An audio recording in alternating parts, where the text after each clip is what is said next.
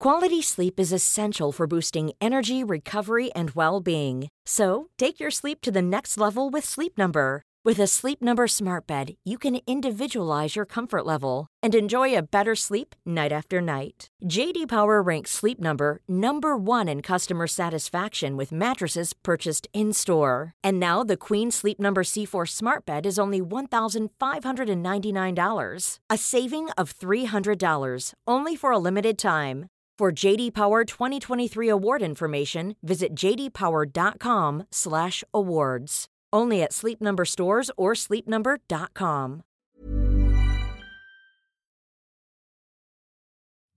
En medio de estas merecidas vacaciones, seguimos fieles a tu episodio semanal de Kenso. Así que durante los meses de julio y agosto vas a disfrutar de la escuela de verano gracias a los patrones de Kenso Círculo. Nueve capítulos donde reseñaremos los libros clave de la efectividad personal. Y si tú también quieres apoyarnos para que el podcast siga adelante, únete a Kenso Círculo. Como miembro de Kenso Círculo, recibirás cada mes una reseña de los mejores libros de productividad, accederás de manera anticipada y sin publicidad a los episodios del podcast, recibirás un descuento en nuestros cursos online, concursos y lo más importante, nuestra eterna gratitud. Te esperamos en kenso.es barra círculo y disfruta de la reseña de esta semana.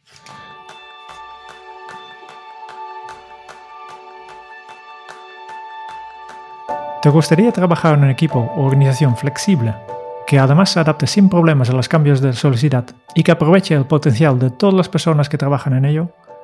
Ese es el tema principal del programa de este mes, donde aprenderás una nueva forma de colaborar en la que caben diferentes estilos, perspectivas, necesidades y valores a mano del libro Revolucionando el Trabajo o Brave New Work de Aaron Dignan. Bienvenidos a un nuevo episodio de Kenso Círculo, el podcast donde descubrirás los libros para vivir la efectividad, para ser más feliz.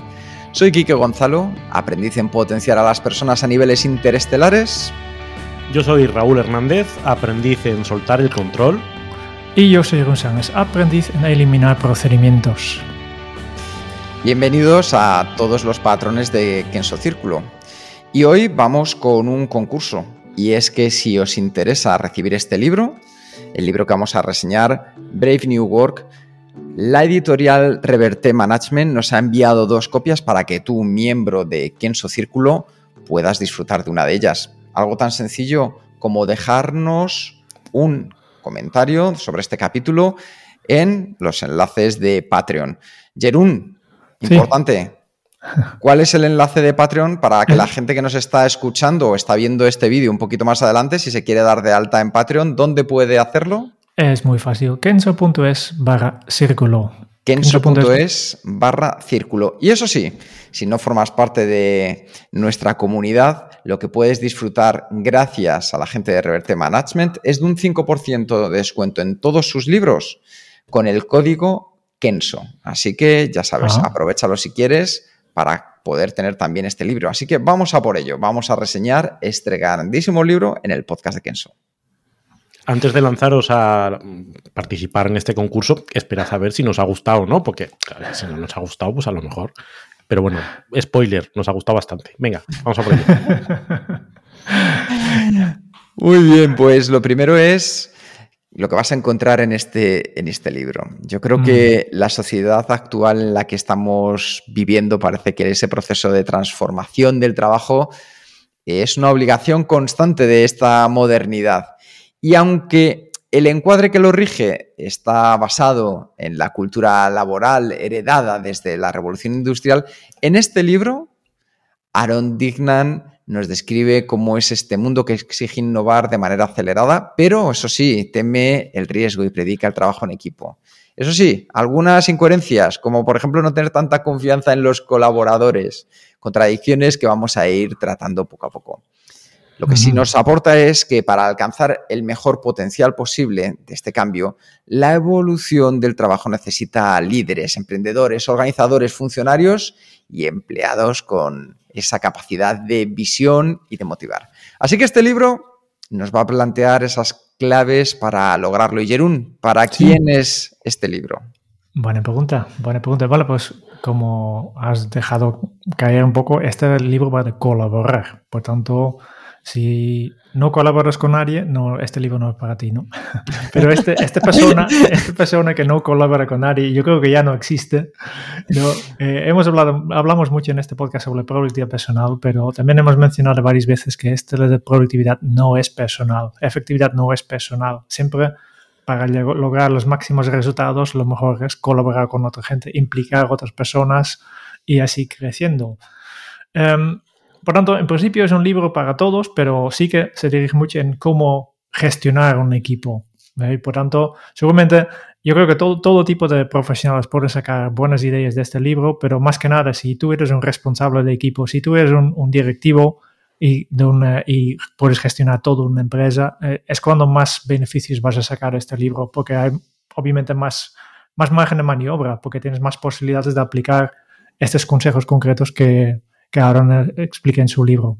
Hablamos mucho en este libro de cambio cultural, de cambio de, forma de hacer las cosas.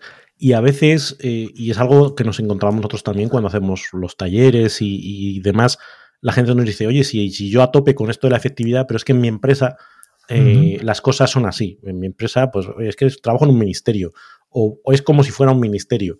Pues eh, hay procedimientos, todo hay que no tengo ese margen de maniobra. Y yo creo que es, como bien decía ahora Jerón, cuanto más poder tienes dentro de una organización, más inspirador te puede resultar este libro, porque más cosas vas a sentir que están dentro de tu zona de control para poder cambiar.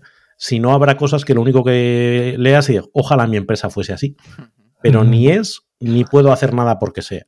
Y puede generar cierta frustración. Pero aún así yo estoy seguro que puedes sacar ideas que puedes aplicar tú mismo con tus compañeros eh, para cambiar algunas cosas. Y, especialmente con lo que has hablado de la cultura. Una cultura se puede cambiar y se cambia siempre desde dentro. Una cultura se observa basado en lo que, lo que la gente está haciendo. Por tanto, algo se puede hacer. Seguro, eso siempre que podremos encontrar esa perspectiva. Y para que sepas quién es el autor, estamos hablando de Aaron Dignan, empresario, escritor, asesor digital y miembro de las juntas directivas de algunas de las marcas más reconocidas del mundo. En Nueva York fundó The Ready, que es la consultoría dedicada al diseño organizacional y yo creo que una de las eminencias más importantes respecto a este área. De hecho, Jerún, yo sé que a ti es una persona que especialmente te genera, por así decirlo, una confianza notable, ¿es verdad? Como, tal como he explicado al final de, la última reseña, llevo años siguiendo al de Ready, eh, sus, las cosas que hacen, las cosas que escriben. Eh, básicamente son las cosas que también explican en este libro, ¿no? Porque es un tema que a mí me interesa bastante para, para eh, aprender, para tener en mi mochila cuando voy a las empresas y organizaciones para ayudarlas a ser más efectivos. Porque hay muchas cosas que tienen muy, mucho que ver con la efectividad. Pues vamos a por ello. Así que, ¿por dónde vamos a comenzar? Yo plantearía cuál es la, tesis principal.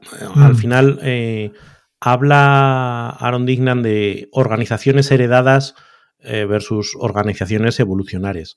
Para entender a qué se refiere con estas dos cosas, eh, las heredadas se refiere a las organizaciones más tradicionales, más nacidas de la revolución industrial, más nacidas sobre la base de la división de funciones, los procedimientos y todos los principios de gestión científica que nacen del Taylorismo al principio del, siglo XX, eh, con, notables autores que de hecho en el libro se encarga de repasar, dice esto, esto es de donde venimos, mm. y las compara con lo que plantea es que estas organizaciones no son útiles en el mundo eh, actual, que estas organizaciones no son capaces de responder con flexibilidad y agilidad a los retos a los que se enfrentan, que no proporcionan satisfacción eh, en el trabajo a las personas, eh, y por contraste crea estas organizaciones evolucionarias, que serían como, oye, ¿qué forma alternativa tenemos de trabajar? Y aquí utiliza una metáfora que, a mí me gusta mucho porque es muy, muy gráfica, que dice, oye, a la hora de regular, de regular un cruce de tráfico, tú puedes optar por regular pues, con semáforos y, demás, o puedes poner una rotonda. La primera es la imagen de las eh, organizaciones heredadas, de, oye, aquí hay alguien que ha pensado por ti y tú solo tienes que ver cuando está rojo me paro, cuando está verde avanzo y punto. Mientras que las rotondas van a exigir una mayor responsabilidad y una mayor atención por tu parte, pero la realidad es que las rotondas son capaces de distribuir de manera mucho más fluida, mucho más flexible el, el tráfico y incluso con menos accidentes y menos siniestralidad. Con lo cual, deberíamos intentar, aunque el, ego y el miedo nos hace muchas veces apoyarnos en los semáforos, eh, pues deberíamos acostumbrarnos más a trabajar en modo rotonda. Y hace esta, este paralelismo entre las empresas de un estilo y las de otro.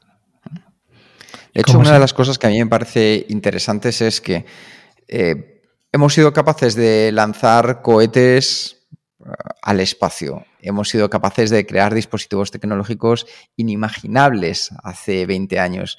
La inteligencia artificial está aquí para quedarse. Yo creo que uno de los mantras de este libro es que todo eso fenomenal, pero el diseñar, el solucionar problemas, la forma de hacerlo suele ser un poco la misma de, siempre. Y yo creo que ese planteamiento de cómo cambiar de todo lo que ha venido desde la revolución industrial hasta ahora y esas nuevas organizaciones, que podemos llamarlas, las llamadas organizaciones evolutivas, tienen mucho que ver. ¿Cómo os ha parecido esa transición, por así decirlo, que es verdad, que dices, tenemos más novedades que nunca, pero seguimos utilizando los mismos métodos, las mismas metodologías que en la revolución industrial. ¿A vosotros cómo os ha parecido ese choque de ideas? A mí hay algo que intuitivamente, pero por mi forma de ver el mundo, le compro. Pero si tomas un punto de partida eh, crítico, un punto de vista crítico, eh, dices, oye, aquí flojea un poquito el argumento. Me recordaba un poquito a, a, esa escena de la vida de Brian de qué nos han dado los romanos, ¿no? Los romanos qué nos han dado, dice, bueno, pues los acueductos, los no sé qué. y esto es un poco igual, es como las organizaciones tradicionales eh, funcionan mal.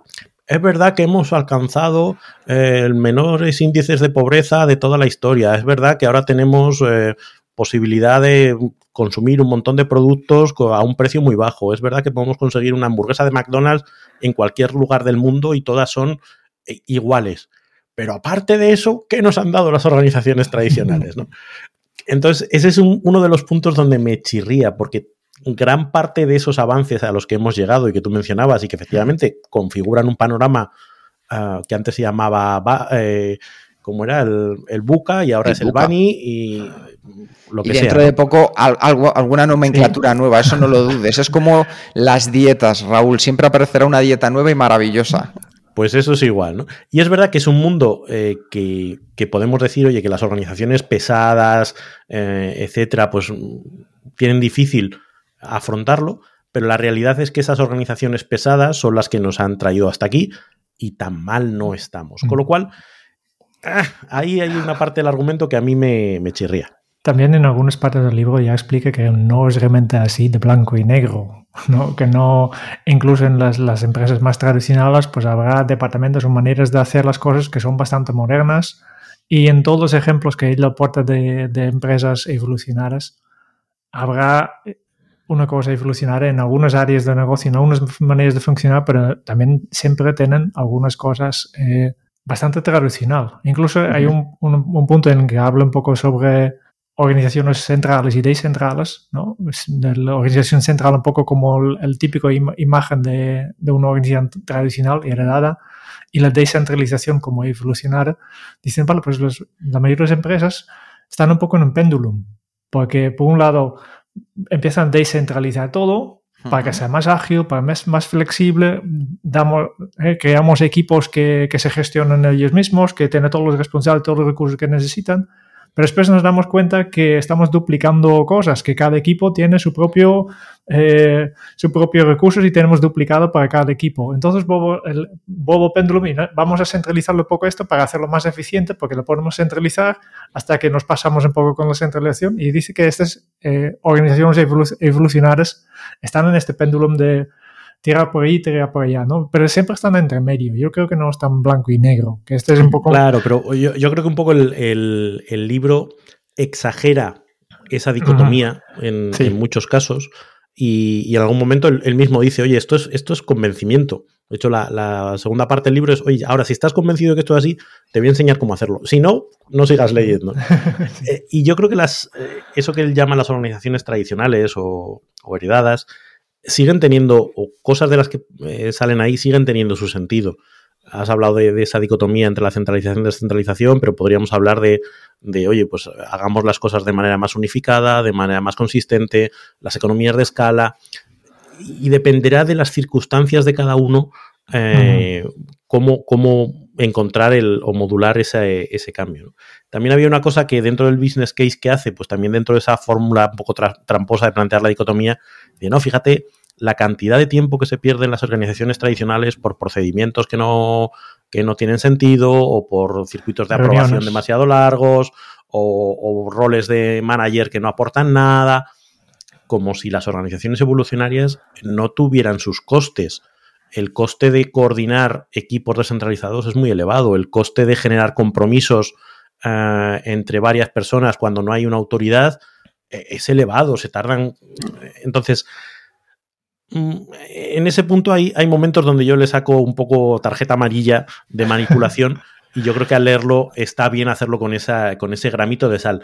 Al margen de que yo, por, por naturaleza, esté más en ese, en ese barco yo, no me veo de funcionario, yo no me veo en una gran empresa ah, siguiendo el protocolo 17.3 como se muestra en el manual de usuario, bla, bla, bla. Pero les valoro lo que han producido hasta ahora y lo que siguen produciendo. Es que es muy curioso lo que comenta Raúl, porque lo que es la gestión apenas ha cambiado, es decir, la información fluye hacia arriba y las decisiones fluyen hacia abajo. Es decir, un lugar para cada uno y cada uno en su lugar. Cuando yo creo que la clave está en cambiar ese sistema operativo y volver un poco a la intuición, a ser consciente de las complejidades y apostar por las personas, a ser positivo con los equipos, en lugar de seguir exigiendo esos planes detallados antes de cualquier iniciativa, porque eso lo único que hace es primar la eficiencia sobre la efectividad, que es algo de lo que hablamos mucho. Es como conseguir más con menos en lugar de conseguir mejores cosas. Hmm. Entonces, vayamos un poco a ese, yo creo que a ese cambio de, chip que nos lleve a conseguir mejores cosas en lugar de más cosas. Luego, si podemos unir que sean más y mejor, vamos, miel sobre hojuelas, pero no es lo habitual. No es lo habitual porque para conseguir las mejores cosas se necesita concentración en todos los sentidos, es decir, centrarse en un objetivo concreto, asignarle los recursos, el presupuesto, las energías necesarias para sacar eso. Si yo ese mismo presupuesto, esa misma energía, esos mismos recursos, se los dedico a cinco proyectos a la vez, no pueden salir con la misma calidad.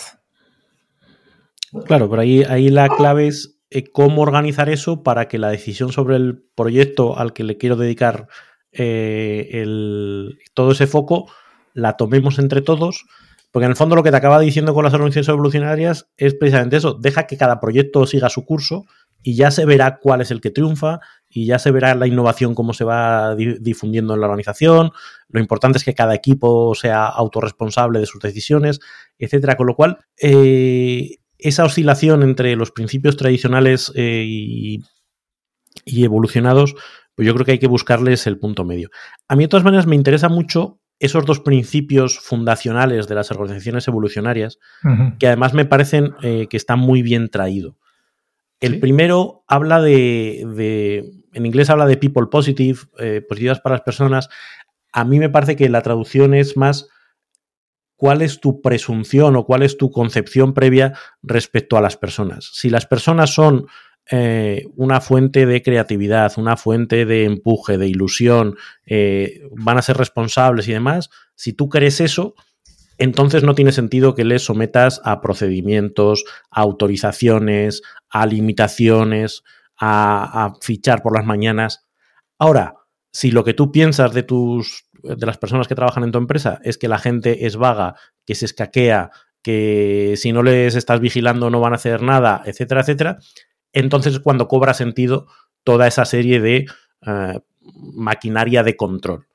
Y lo que te dice, oye, las, organizaciones evolucionarias claramente creen eh, en la motivación intrínseca, claramente creen que la gente, para la gente trabajar puede ser una fuente de satisfacción y lo que hay que hacer es molestarla lo menos posible. Y, yo creo que ese es un... Ahí hay ideología, si me, si me apuráis. Es, si yo pienso que la gente es así, entonces no me queda más remedio que apostar por este tipo de organizaciones. Porque si no, lo que estoy haciendo es putear a la gente, les estoy matando la, la, ilusión, con el punto adicional que dice que eh, se produce el, efecto de profecía, de profecía autocumplida, ¿no? De Pigmalión. Si yo a la gente le empiezo a tratar como vaga, escaqueadora, no sé qué, la gente va a tender a escaquearse. Si, si tú hmm. me presionas con una serie de restricciones, controles, no sé qué, mi defensa va a ser intentar putear al sistema. De ahí no vas a sacar mi mejor motivación. No, no, no, no funciona así. Ahora, si tú lo que haces es tratarme, oye, este es tu responsabilidad, hazlo como tú quieras, yo voy a crecerme y voy a llenar ese papel de persona responsable y persona que aporta. Y esa es una idea que me parece muy interesante y que puede ayudar, como decíamos al principio, a cualquier persona. Si yo me acerco a una relación de colaboración con miedo o con, o con expectativas positivas. Y eso cambia mucho la peli. Sí, de hecho, una de las cosas que podemos leer en, el libro es que el experto en gestión Edward Deming al final dice que solo el 6% de los problemas que surgen en una empresa son ocasionados por las personas y que el 94% son ocasionados por el sistema. Así que por eso es la importancia de focalizarnos en ese marco operativo del que yo hablaba antes para obtener mejores resultados, que es esa contradicción de a veces centrarse tanto en los factores humanos en el momento de plantear ese cambio evolutivo. Y esas organizaciones evolutivas, lo que nos comenta al final Aaron Dignan, es que se basan en 12 aspectos básicos. Y yo creo que el primero de ellos, si nos has escuchado, si eres patrón de este podcast, tú ya sabes perfectamente de qué va, porque es el propósito. Así que poco que decir al respecto, pero tú ya sabes que en, un negocio, en un proyecto, en una empresa, no todo es la rentabilidad. Entonces hay que buscar entender que la rentabilidad es una consecuencia como causa de algo que tiene que ver, algo mucho más cercano al propósito. Entonces, ese propósito es lo más importante. ¿Por qué? Porque nos ayuda a transmitir la cadena de valor, a entender qué acciones, qué medidas, qué políticas serán útiles o necesarias para ayudarnos a alcanzar ese propósito, cuáles son los compromisos que necesitamos asumir para conservar la esencia de la empresa y cuáles son aquellos que si queremos vivir conforme a un propósito, pues a lo mejor tienen que desaparecer o irse eliminando poco a poco. Entonces, el propósito es la causa que como consecuencia al final nos dará la rentabilidad. Y ese es el primero de los 12 aspectos básicos para cambiar el sistema operativo en estas organizaciones evolutivas. Y yo creo que una parte importante del propósito, sobre todo cuando hablamos eh, en este aspecto organizativo, es que es una de las pocas maneras que hay para transmitir órdenes, eh, perdón, órdenes, no son órdenes, para transmitir criterios de una manera rápida y distribuida. Es decir, si todo el mundo tiene claro cuál es el propósito y es un propósito que está bien hecho, que inspira, que, que la gente tiene claro lo que significa, luego tú le puedes dejar a cada uno en su circunstancia, en su puesto de trabajo, en la división de no sé qué o en la división de no sé cuál, y la gente se alinea con ese propósito y todo el mundo va más o menos. Eh, me recuerda, no sé si habéis visto estos imanes que, que en un momento determinado tú consigues alinear eh, poniéndoles un imán por detrás, ¿no? Y todos los pequeños imanes hacen tiqui, tiqui, tiqui, y se orientan. No necesitas ir cambiando y diciéndole a cada imán lo que tiene que hacer. Tú pones un propósito y la gente se orienta al propósito. Y eso me parece muy poderoso para uno mismo, pero a la hora de escalar también me parece fundamental.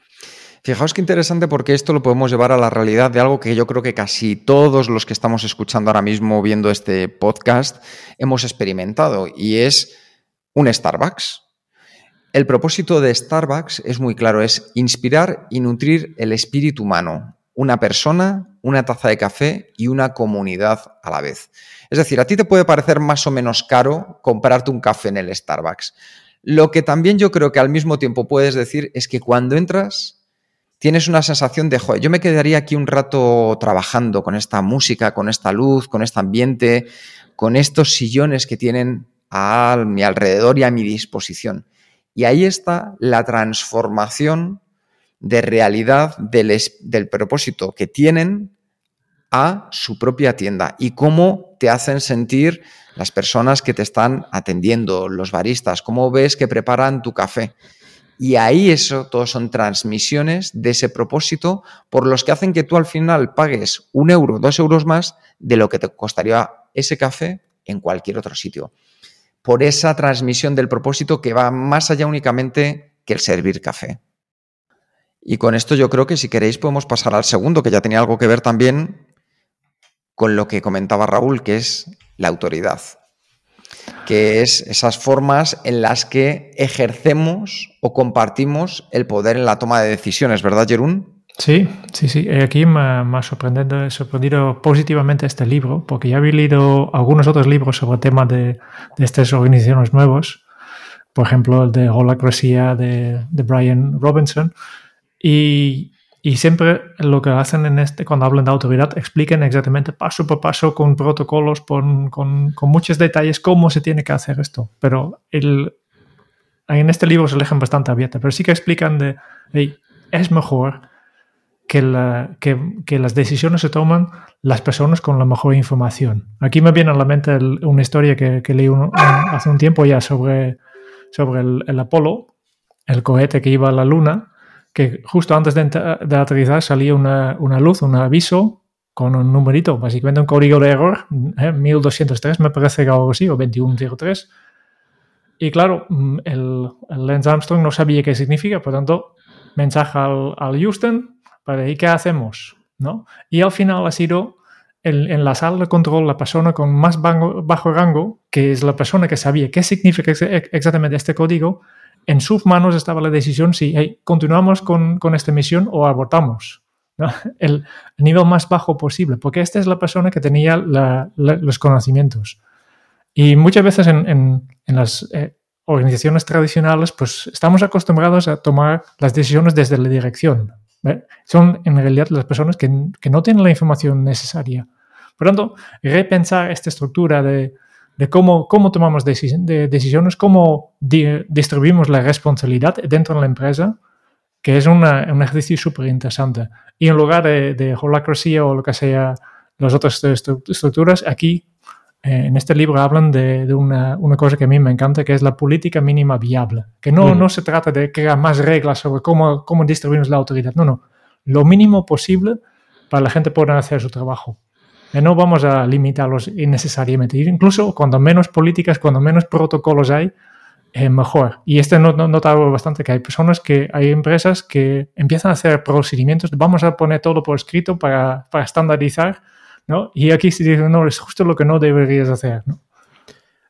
Yo creo que es, eh, incluso tiene momentos en los que dice, oye, se trata de distribuir la toma de decisiones a, a, a, otros niveles y respetar las decisiones que tomen incluso si la mm. decisión que toman es cambiar la forma de tomar decisiones, ¿no? Es como, no se trata de, impulsar por obligación, como dices, oye, la holocracia, es que tiene que ser así por, diseño, ¿no? Se trata de, efectivamente poner la responsabilidad en manos de, los demás. Y eso va un poco en línea también con, con el siguiente elemento, cuando habla de la estructura o las cosas que puedes repensar respecto a la estructura.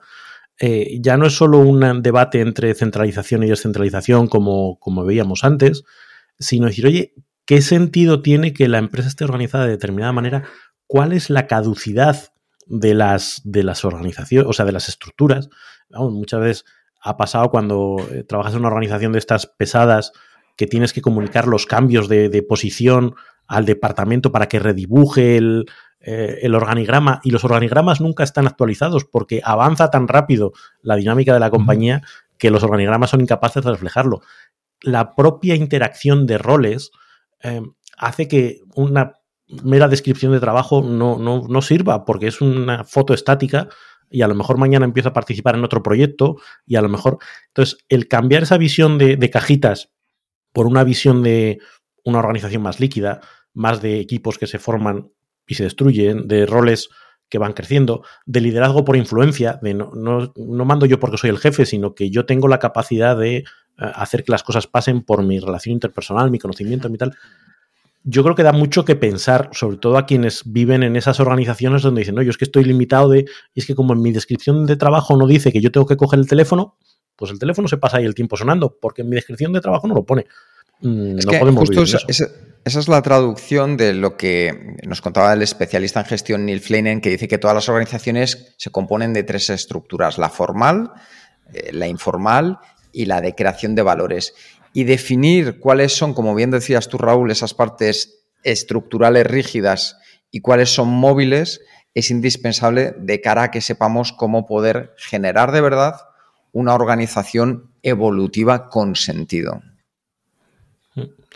Podemos hablar de estrategia también. Hemos hablado de propósito, autoridad, estructura eh, y hablar ahora de, de estrategia. Hmm. Y aquí me parece muy interesante el, el ejemplo que pone de. mm, Habla de Facebook, ¿no? Ahora, ahora Meta.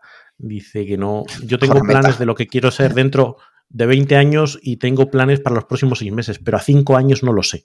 Hmm. Es decir, jugar con esa visión del propósito de hacia dónde yo quiero ir, que me da la visión de llegada de largo plazo, jugar con lo concreto de lo- del próximo tiempo, del, del tiempo más próximo, pero a partir de ahí tener mucha apertura. Eh, habla de ciclos de aprendizaje rápidos, de ser capaces de lanzar cosas, ver qué funciona y qué no, e ir adecuando el, el rumbo. Con una serie de valores, eh, y se refiere al, al manifiesto ágil cuando dice que eh, prefiero la interacción que la documentación, que prefiero no sé qué. Es decir, dejar claro que puestos a elegir, prefiero elegir esto y esos son valores, pero, pero no pretender marcar cada paso del camino, no pretender decir que la estrategia es estoy hoy aquí, mañana quiero ir allí y estos son los 20 pasos que voy a dar, porque el mundo no funciona así, no es planificable, es el otro principio del que habla del cuando hablamos de las organizaciones evolucionarias es ser conscientes de la complejidad. Tú no puedes plantear una estrategia como si las empresas y su entorno fueran una máquina perfectamente predecible, porque no lo son. Entonces, es mejor tener esa visión de valores, esa visión de llegada e ir adaptando. Sí. Sí, además yo creo que uno de los temas muy importantes cuando hablamos de estrategia es que a menudo nos centramos en la táctica, pero la estrategia es el primer paso para convertir lo invisible que puede parecer un propósito en realidad. Y cuando el propósito es claro, ya hemos visto que es esencial en la organización, pero cualquier cosa que nos ayude a cumplir ese propósito será estrategia. Entonces, por eso es tan importante la transformación desde el propósito hacia la realidad, desde la estrategia. El quinto de los puntos es el de los recursos y yo creo que aquí tenemos un gran especialista en cómo dividir y cómo ir llevando los recursos de un lado para otro, ¿verdad, Jerún? No tanto, no tanto. no tanto, dice. No tanto. Gestión de recursos, eh, tiempo, dinero, básicamente, ¿no? Eh, cómo asignamos el capital, nuestros esfuerzos, nuestros espacios y otros bienes que hay dentro de la empresa. Y otra vez, tradicionalmente, la manera de hacerlo es a través de un, un presupuesto. Y, y aquí Aaron deja muy claro, presupuestos no... Obviamente, legalmente estás obligado a tenerlos, pero no para gestión del día a día, no, no sirven para mucho. ¿Por qué? Otra vez, porque vivimos en esta sociedad imprevisible. ¿eh? Es simplemente eso. Es como los planes, ¿no? Que hemos visto antes, en nivel de estrategia, que no podemos tener planes, pues en nivel de asignación de recursos pasa exactamente lo mismo, va vinculado en esto, ¿no? Por tanto, simplemente podemos crear políticas de, eh, otra vez, bajarlo, de, eh, hay soluciones más, más, más flexibles que, que no, que no implican que, que pretendamos que, somos capaces de predecir el futuro. Porque al final ca, cualquier intento de hacerlo pues va a fallar. Simplemente puedes decir, vale, pues eh, marcar una, una, línea de agua. Dices, vale, pues si todo lo pues por abajo, tú por cualquier empleado o cualquier departamento puede decidir cómo se gasta en esto. Y si es más de esto, pues busque consejo. Busque, mm. busca, busca un consejo de alguien con más experiencia, con, con más eh, responsabilidad, pero al final trátalo como consejo y después haz lo que, lo que tú ves, crees que debes hacer, teniendo en cuenta la estrategia, teniendo en cuenta la, el propósito. Y, eh, y, esta es la mejor forma, flexible y, mm. y adaptable. Millions of people have lost weight with personalized plans from Noom, like Evan, who can't stand salads and still lost 50 pounds. Salads, generally, for most people, are the easy button, right? For me, that wasn't an option. I never really was a salad guy. That's just not who I am. But Noom worked for me. Get your personalized plan today at Noom.com. Real Noom user compensated to provide their story. In four weeks, the typical Noom user can expect to lose one to two pounds per week. Individual results may vary. Quality sleep is essential for boosting energy, recovery, and well being. So, take your sleep to the next level with Sleep Number. With a Sleep Number smart bed, you can individualize your comfort level and enjoy a better sleep night after night. JD Power ranks Sleep Number number 1 in customer satisfaction with mattresses purchased in-store. And now the Queen Sleep Number C4 smart bed is only $1,599, a saving of $300 only for a limited time. For JD Power 2023 award information, visit jdpower.com/awards. Only at Sleep Number stores or sleepnumber.com. Y luego entramos en, el- en la mitad del camino en ese componente que es el de la innovación. Mm. Y lo que me ha gustado de, de este libro es que Aaron nos presenta la innovación como no la última moda a la que todos nos tenemos que sumar, sino entender muy bien qué significa la innovación. Y que no hace falta, que no todo el mundo tenemos que llevar nuestras organizaciones a niveles de innovación máximos, sino que debemos de entender muy bien hasta qué punto se ajusta la innovación a nuestra empresa y que depende mucho de la definición que nosotros tengamos para que podamos dar respuesta. ¿Qué implica innovar? ¿Qué necesario o no es en nuestra organización? ¿Cuál es la concepción de innovación? ¿Quién puede y en qué áreas se puede innovar? Y cómo evaluar los resultados tanto a corto como a medio y largo plazo de la innovación. Entonces me gusta porque no nos está metiendo con calzador la innovación sí o sí a nivel máximo, sino como un elemento más que nos puede ayudar a avanzar en el camino.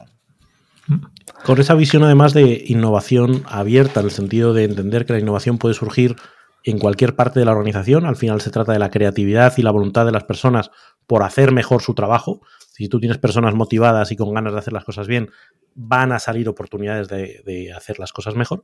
Y a partir de ahí, luego ver cómo facilitar que esa innovación fluya de la manera más orgánica posible en el resto de la organización. Es decir, si a alguien en la oficina de no sé dónde se le ha ocurrido hacer algo de manera diferente, ver cómo eso genera curiosidad en otros, cómo esos otros lo adaptan y lo adoptan, y más que eh, pretender que la innovación fluya por decreto, porque entonces estás volviendo al mecanismo de control. No es que a partir de ahora vamos a hacer las cosas así, porque alguien en no sé qué oficina ha, di- ha dicho que es mejor. Bueno, déjame a mí decidir si es mejor o no, déjame probar y a partir de ahí veremos. Efectivamente, la innovación no es una, un departamento. ¿no? Y me gusta la historia que explica de Amazon, de que el, el Consejo de Mercados que, que pide a todas las empresas eh, de, de un desglose por diferentes, eh, diferentes partidas, ¿no? de desglose financiero. El Amazon dice, no, eh, nuestra partida de investigación no sabemos cuánto gastamos porque no tenemos un departamento. Es un- en, en Amazon la investigación, el desarrollo está in- incrustado en todos los procesos, en todos los departamentos. No, no, no, no podemos separarlo. Ujú. Esto es un ejemplo de, de cómo, cómo funciona esto en la práctica. Y con esto ya vamos al, al- al flujo de trabajo, de cómo, cómo colaboramos, cómo avanzamos, cómo producimos. Aquí yo Em, creo que be- bebe mucho de los conceptos de, de organización lean, de agilidad, eh, just in time, work in progress, en fin, muchos, muchos elementos que vienen en el fondo de asegurarte que tu organización está alineada con tu proceso de generación de valor. Es decir, si la forma en que tú generas valor implica primero este proceso, luego este proceso, luego este proceso, no tiene sentido que tu organización no responda a eso. Con lo cual tienes que intentar que todo el mundo trabaje alineado con ese proceso de creación de valor. Y ahí te habla pues, de adaptar eh, metodologías ágiles, de trabajar en sprints, de, como antes decía aquí, que no dispersar eh, los esfuerzos, sino decir, oye, si estamos, decidimos que hay tres cosas importantes, pues esas son tres cosas importantes. Y si hay una nueva, pues tiene que salir una, alguna de las antiguas, porque si no nos volvemos, nos volvemos locos. ¿no? Sí. Sí, es curioso porque en la parte de flujo de trabajo es otra de esas áreas en las que parece que estamos condenados a seguir utilizando lo mismo. De hecho, el siguiente punto, que es el de las reuniones, es el punto Sí. 8, yo creo que no hay nada más, por así decirlo, eh, antiguo como las reuniones y después yo creo que el correo electrónico, que, que nos siguen cargando una y otra vez.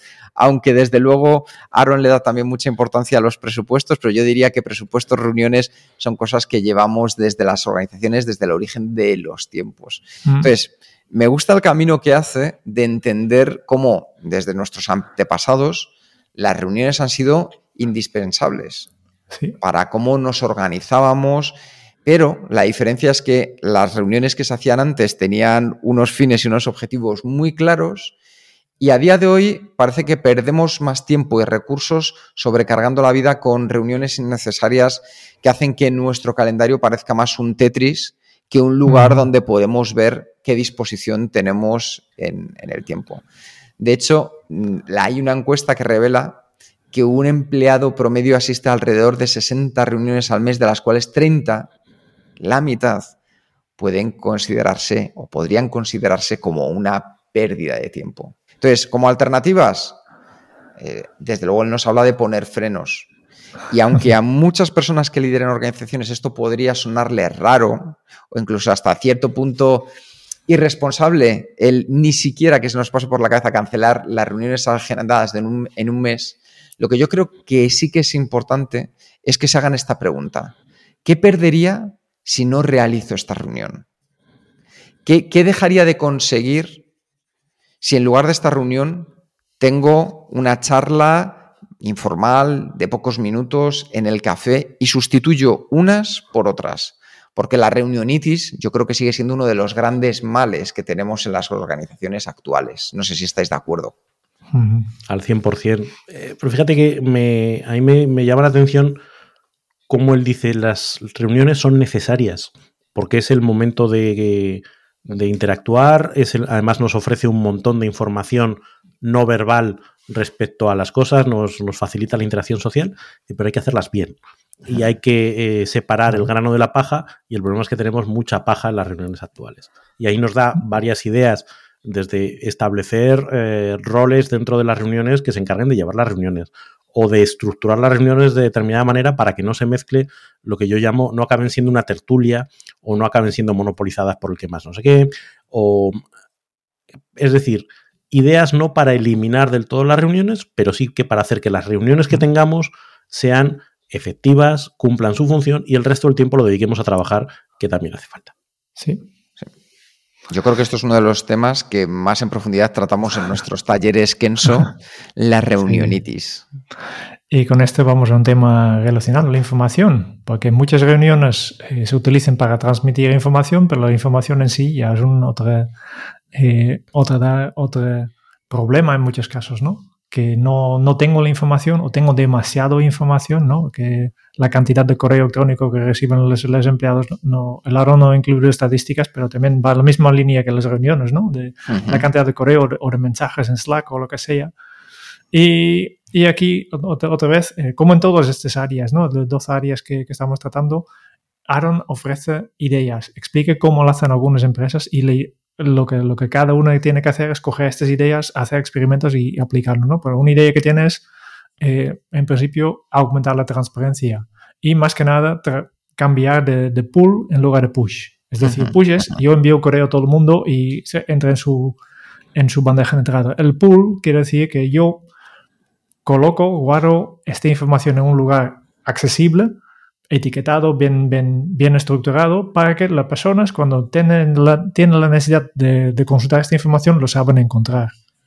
Y poder recibir estos mensajes que, realmente les interesa. Pero es la persona mismo decide qué, cuál es la, la, información que yo quiero ver, que yo necesito ver y, si hay otra ¿Cómo va a ser posible, Yo necesito que tú sepas esto que yo he decidido que quiero que sepas. Entonces te voy a mandar un email y otro recordatorio. Y, todo el mundo en CC. Claro, y, todo el mundo borrar, borrar o archivar, que ya lo veré luego, nunca lo ves.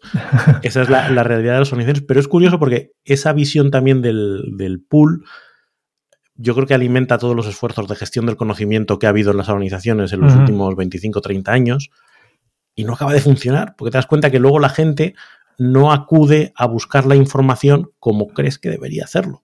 Oye, ¿por qué no has ido a ver eh, cuál era la best practice? ¿O por qué no te has informado de cuáles eran las, eh, las últimas novedades en no sé qué producto o en la política de precios? Ah, yo qué sé. Y dice, "Ah, pues, pues entonces te lo voy a enchufar otra vez vía email, aunque lo borres. Pero por lo menos yo me he quedado con la sensación de que te lo he puesto en las narices. ¿no? Yo creo que, que no explica mucho, pero aquí fa- hace falta también, eh, sí que habla de, de la transparencia por defecto, que compartimos todo, pero yo creo que también tenemos que saber filtrar un poco, ¿no? Y que no hace falta que, que yo comparto todo, toda la comunicación que he tenido con, con mi proveedor o lo que sea, ¿no? Que, porque al final hay que, hay que pensar un poco en, en separar la, la señal de la ruida. ¿No? Y si realmente comparto todo... Jerún, Jerún, eres un, un tradicionalista. Es un Sí. tradicionalista. No, no, simplemente intento ayudar a mis compañeros de encontrar lo que realmente necesitan sin, sin tener que pasar por no sé cuántos mensajes y documentos que no tienen sentido y no realmente no, no tienen información útil. más? Membresía. que Yo creo que es Membresía. otro tema muy, muy interesante y que además eh, de los más accionables yo creo que podemos, que podemos plantear, que es cómo trabajar con equipos de personas y que esos equipos adquieran una identidad y generen un orgullo de pertenencia, que eso hace que eh, se genere una dinámica de trabajo que no tiene nada que ver con la de gente que me han puesto aquí, con estos otros señores o estas otras señoras con las que no tengo nada que ver. Eh, ¿Cómo dar esa visión eh, para que los equipos tomen decisiones por sí mismas y se responsabilicen de las decisiones que toman y de sus consecuencias? ¿Cómo a crear tiempo? Él habla de, del Team Charter, ¿no? De crear un tiempo y un procedimiento para que los equipos se conformen. Eso no pasa por, por pura casualidad. Hay que dedicar eh, atención y foco para crear los equipos y para que los equipos empiecen a funcionar. Una herramienta que me ha gustado muchísimo, que es el eh, manual de instrucciones sobre mí, ¿no? El, el, para que la interacción entre los miembros del equipo sea lo más fluida posible, el poder expresar cada uno sus preferencias, sus formas de ser, conocer las de los demás y a partir de ahí llegar a compromiso sobre cómo vamos a actuar, en vez de asumir que todos somos, son como yo eh, y luego nos llevamos sorpresas. ¿no? O esa parte que tiene que ver con la gratitud, con entender que un equipo no es solo gente que hace cosas por mí, sino gente a la que yo le agradezco lo que hace por mí. Entonces, mete ahí varios elementos en el cóctel, pero yo creo que, que dan para mucha reflexión si lo que quieres es tener un equipo más, más sólido, más digno de llamarse equipo. Vamos a dominio, maestría. Estamos ya ahí llegando al final. De aquí Aaron eh, ha co- recopilado algunos consejos sobre cómo una organización puede crecer, cómo puede mad- madurar, cómo gestionamos el, el desarrollo personal y no tan personal ¿no? del equipo para, para ir creciendo. Em, porque, tal como Aaron dice, que en, en estos tiempos in- inciertos, pues hay que continuar a aprendizar. No, no, no vale que, que alguien está en su función en, en la empresa y no está aprendiendo. El aprendizaje debería formar parte del, del día a día. Y hay diferentes maneras de hacer. Por ejemplo, hay, eh, me gusta la idea de mercado de roles, que, que como cada, cada empleado, cada persona que trabaja en una organización lleva diferentes gorros. ¿no? Y hay algunos que llevas mucho tiempo y ya no te motivan tanto porque están en autopiloto y tal vez puedes ofrecer esto en el mercado de roles. Ujú, Y ujú.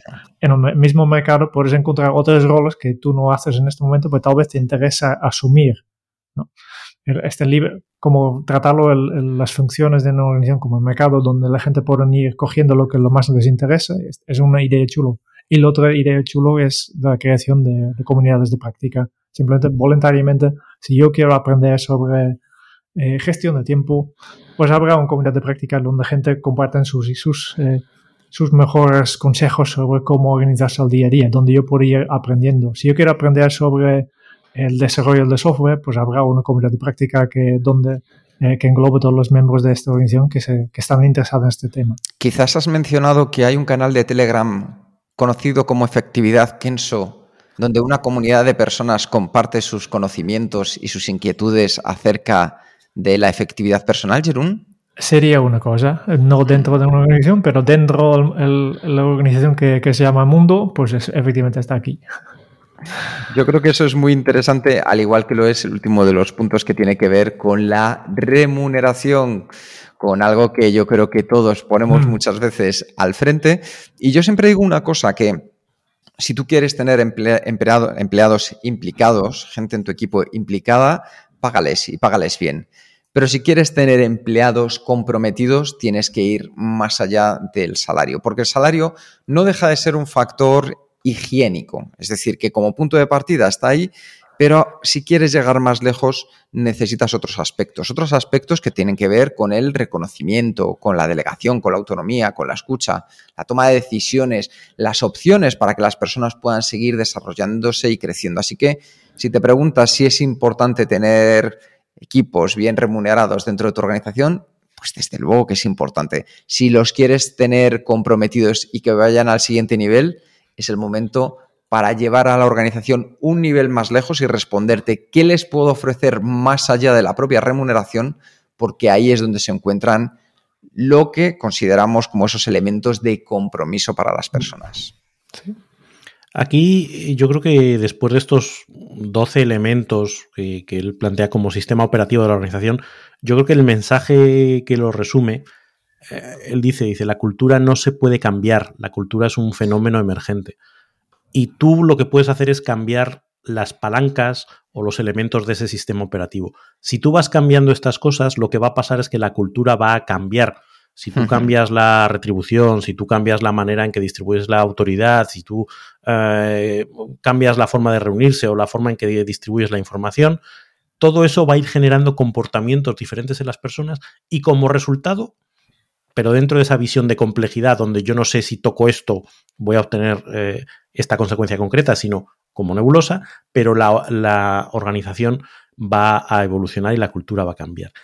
Y a mí me parece muy interesante también la parte 3 del libro cuando habla de la, de la propia gestión del cambio y el entender cómo se puede llevar esto a la práctica, porque es un, poco meta, perdón, metareferencial, en el sentido que dice, el proceso de cambio también está sujeto a este mismo nivel de complejidad.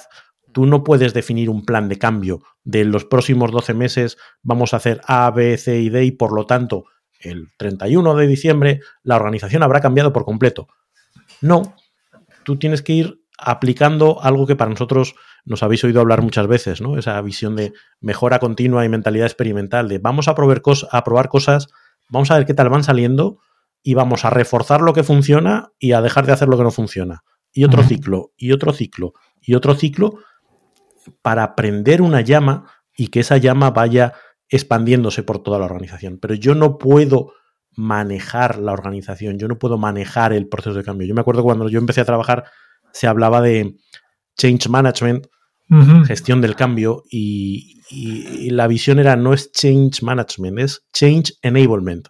Yo puedo cambiar cosas que facilitan que el cambio suceda, pero no puedo asegurar que el cambio va a suceder. No puedo darte un plan, no puedo decirte cuál es el punto de llegada exacto, ni la fecha de llegada exacta, ni qué va a pasar en el camino. Puedo tirar un primer eh, paso y a partir de ahí vamos viendo.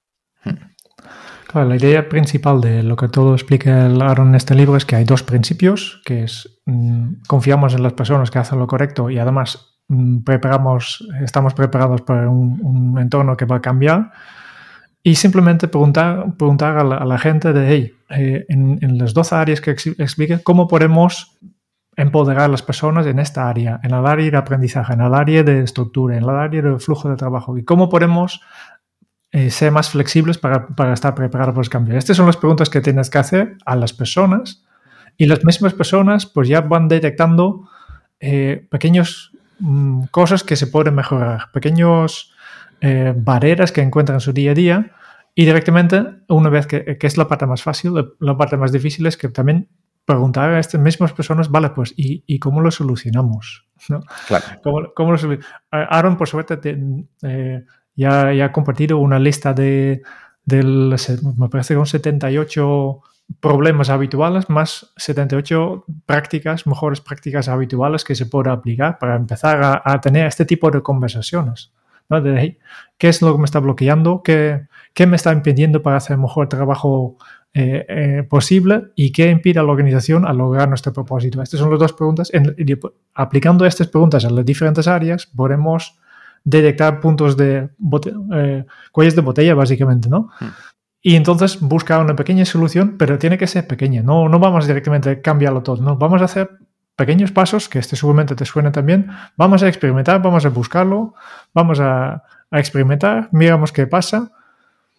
Y a partir de aquí volvemos a empezar. Y esto, paso por paso, pequeño, pequeño cambio por pequeño cambio, pues poco a poco se va cambiando la organización. Este es un poco el modelo que, que Aaron explica en este libro. De siempre tener en cuenta estos dos principios y aplicarlos a las 12 áreas que tienen identificado y a partir de aquí sacar pequeños experimentos para mejorar un poco la, la forma de colaborar, la forma de, de gestionar la empresa. Ese cambio participativo nos contaron al final que necesitamos de seis pautas que ayuden un poco a esclarecer y darle esa metodología. Por un poco resumir, la primera sería el compromiso, es decir, definir quiénes tienen el poder o la influencia para eliminar la burocracia o generar nuevos, eh, nuevos proyectos, nuevas políticas. Segundo, los límites. El establecer ese espacio de experimentación y de creación protegido del resto de la operativa de la organización. Es decir, ¿por qué? Porque necesitamos seguridad para innovar. El tercero, la preparación, el ayudar a las personas a salir de su zona de confort y empezar a cuestionar los modelos aprendidos o automáticos, el entender por qué hacen lo que hacen, ese looping sería el cuarto punto, esa técnica que se repite una y otra vez al experimentar, la criticidad, que es tratar ese punto crucial en el que se ha logrado ese compromiso esperado y la continuidad, esa constancia de la que hablamos, ese indispensable para el cambio, porque la innovación no llega a la primera.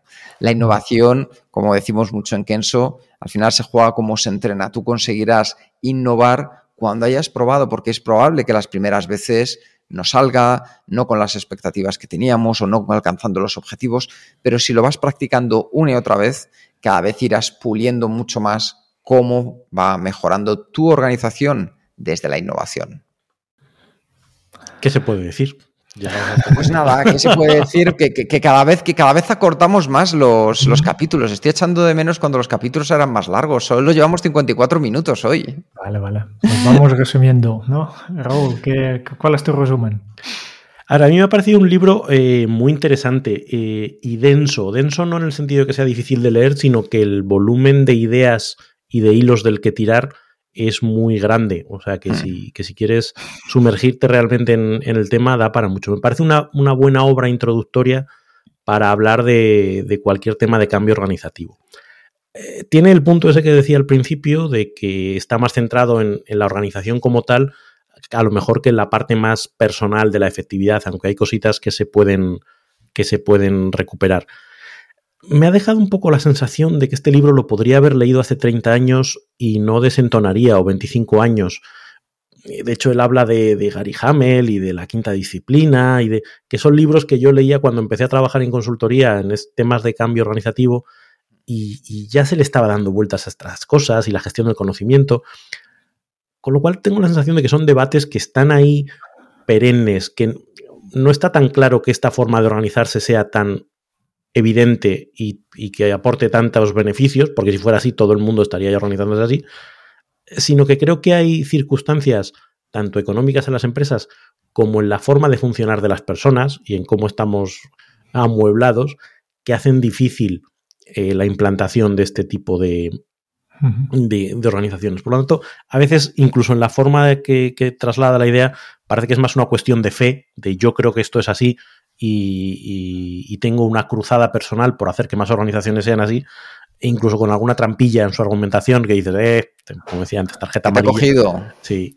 Pero dentro de eso, eh, creo que, mm, que es un buen libro dentro de esa órbita. Eh, pero eh, yo estaba recordando y, como Jerún y yo llevamos pegando tiros mucho tiempo, yo creo que alguna conversación de esta ya teníamos en 2004, 2005, 2006, cuando empezábamos con los blogs y hablábamos del futuro del trabajo y, el libro aquel de Ricardo Semler de, la semana de, siete días y, y no sé qué. Son cosas que están ahí. Entonces, a mí me parece que se merece un 4, porque me parece que es un buen libro. Pero creo que su tesis bueno, pues es discutible. Sí, voy por. Me meto yo ahí. yo también le voy a dar un 4, Voy a hacer un breve resumen de los puntos clave que nos aporta. Primero es que el futuro del trabajo radica en desafiar incluso las normas de lo que tradicionalmente se consideraría un cambio. El segundo de los cuatro puntos, a modo de resumen, es que la clave se encuentra en cambiar el sistema operativo, volver a esa intuición, el ser consciente de las complejidades y apostar por las personas.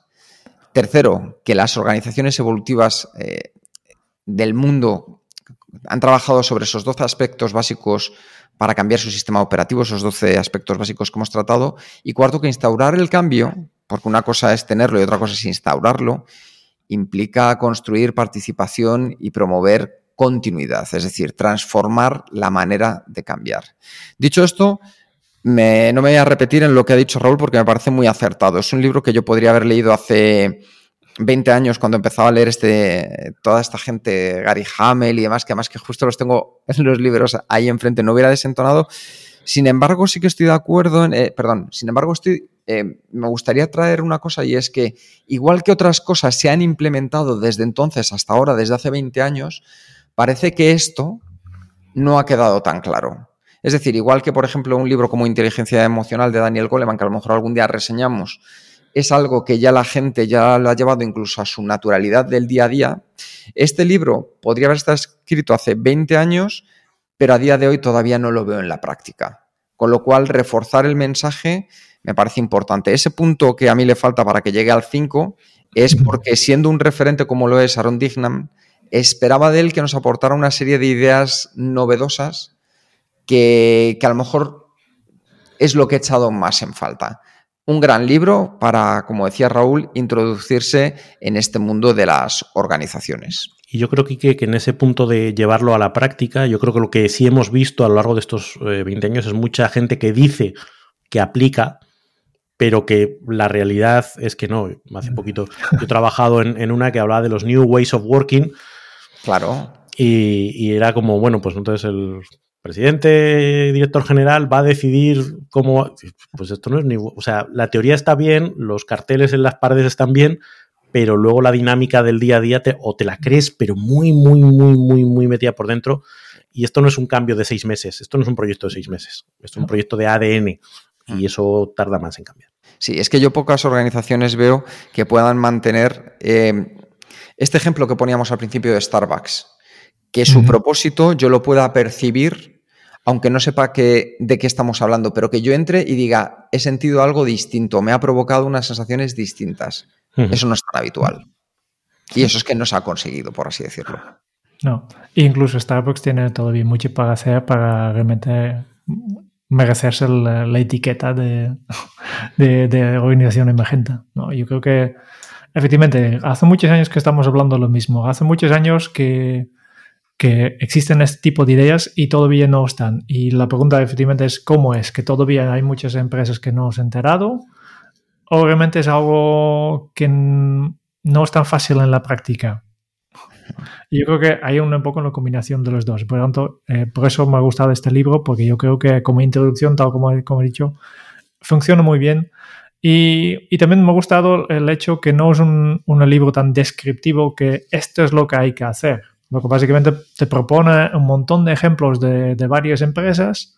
De, en esta empresa están haciendo esto, en, este, en esta empresa tiene estas buenas prácticas. Incluso con, la, con la advertencia de puedes hacerlo y que no te funcione. Sí. Eh, y eso me parece muy honesto también por su parte. Y este para mí, tal como he dicho antes, en Holacracy es lo que, lo que, lo que no me gusta de este, es, como muy descriptivo. funciona así y si no sigues al pie de la letra nuestro sistema no, no te va a funcionar. E, él está muy claro. Yo creo que es muy más realista en este sentido. Em, muy denso, porque, justo porque es una colección de, muchas buenas prácticas, de muchas, te pueden salir muchas, muchas ideas y si realmente quieres aplicarlo este en tu, en tu empresa. También eh, una metodología que yo creo que es mucho más fácil de, aplicar a una empresa que empieza, en un startup, que en algo que ya está funcionando, porque los cambios son, son complicados. Por tanto, yo voy a, darles un, un, un cuatro y medio me gusta el libro, eh, queda este medio puntito para mejorar todavía eh, en tema de innovación, más que nada, ¿no? Y, yo también buscaría, quería ver un poco más ejemplos más, más actuales. porque la sociocracia, y yo como holandés me siento orgulloso que, que Holanda es un poco el, el, el, origen de, de, dos de los grandes ejemplos de este tipo de, de organizaciones, pero uno ya es del año 70 del, del siglo pasado, que es el, el es un, no, no he explicado aquí, pero es una empresa de, de, de electricistas, uh -huh. ¿no? Que, que, es más tradicional, un, un, al menos un ámbito tradicional donde ya, ya, hace muchos años que están hablando de esto. Y después hay el, el Buurtzorg, que es, el, el, es, la, la, es la, la, empresa de salud, que también es un ejemplo de, de, de hace 20 años. Esos son los dos grandes ejemplos y, y claro, sí, estoy o, buscando o Valve o, o, el, o Netflix que son cosas, pues, o que, que hace 20 tampoco, años o 15 años ya hablábamos de ello, ¿no? Sí, pero no llega ni al nivel de estos dos ejemplos de, de hace mucho antes, que mm. simplemente, que, que en su gran parte continúan siendo empresas tradicionales, con algunos aspectos que son modernas, pero no, no desde, el, desde el fondo, como por ejemplo este, este de o, o Patagonia o estas empresas que, que ya hace años existen, pero me faltan ejemplos más modernos, más, más nuevos, más, más actuales. Y cosas que, que estas empresas de, que ya hace 50 años están haciendo no están haciendo. A mí me ha recordado un poco, ¿sabéis esos, esos artículos que suelen sacarse cuando España de baloncesto gana un título? Y te dice, ¿cómo tienes que hacer con tu equipo para que eh, ser como... Es que si fuera tan fácil, todo el mundo lo haría y todo el mundo... no, no Entonces, es. la cantidad de elementos intangibles, eh, oportunidad que se tiene que dar para que una de estas cosas salga bien, es tan elevada que luego tú intentas llevar eso con tu plantilla, la traigo a mi organización, es que puede ser desde la personalidad de los altos directivos, desde la dinámica del comité de dirección, desde el momento de mercado que tenga la empresa, desde tantas cosas que me parece tramposo el, el pretender decir que si lo haces así te saldrá. Hmm. No, no es lo habitual. Vale, cerramos este libro y vamos al siguiente. Rule, te toca. Pues venga, vamos a cambiar de, de tercio. Eh, hoy traigo uno que mmm, se llama Good Anxiety, Harnessing the Power of the Most Misunderstood Emotion. Este eh, se lo vi recomendar el otro día a Javier Recuenco. Eh, me parece que trata uno de los temas que a mí más me están llamando la atención desde el punto de vista de la efectividad, que es que podemos planificar, podemos hacer, definir muy bien las acciones que tenemos que hacer, pero en última instancia, si nos puede la ansiedad, si nos puede el miedo y eso nos inhabilita, no somos capaces de ejecutar lo que queremos ejecutar. Y como bien decimos en nuestro nuevo libro, Efectividad Kenso, el estrés, la ansiedad, el miedo son emociones que no van a desaparecer. Tenemos que ser capaces de trabajar con ellas y rescatar de ellas lo bueno que tengan eh, para poder lograr ejecutar nuestros planes. Por eso quiero ver que en este, en este libro seamos capaces de, de ver cómo hacerlo y de, y de, llegar a un buen entendimiento con lo que es la ansiedad y con lo que es el estrés. Hmm, muy interesante porque yo creo que es uno de los mayores problemas que estamos afectando, sufriendo, mejor dicho, en la sociedad actual y yo seguro que nos puede dar muchísima información. Así que gracias por esta recomendación, Raúl, y el mes que viene nos escucharemos con esta reseña. Como sabéis, ahora llega la parte final y es la de irnos despidiendo. Muchas gracias por escuchar el podcast de Kenso. Si te ha gustado, te agradeceríamos que te suscribas al podcast, lo compartas en tus redes sociales o dejes tu reseña de 5 estrellas para ayudarnos a llegar a más oyentes. Y si quieres conocer más sobre Kenso y cómo podemos acompañarte a ti, tu equipo o tu organización en el camino hacia la efectividad personal, puedes visitar nuestra web kenso.es te esperamos la semana que viene en el próximo episodio del podcast de Kenso, donde Raúl, Quique y Jerún buscarán más pistas sobre cómo vivir la efectividad para ser más feliz. Y hasta entonces, ahora es un buen momento para poner en práctica un nuevo hábito Kenso. Cambia las condiciones de tu trabajo para cambiar tu trabajo. Nos escuchamos pronto.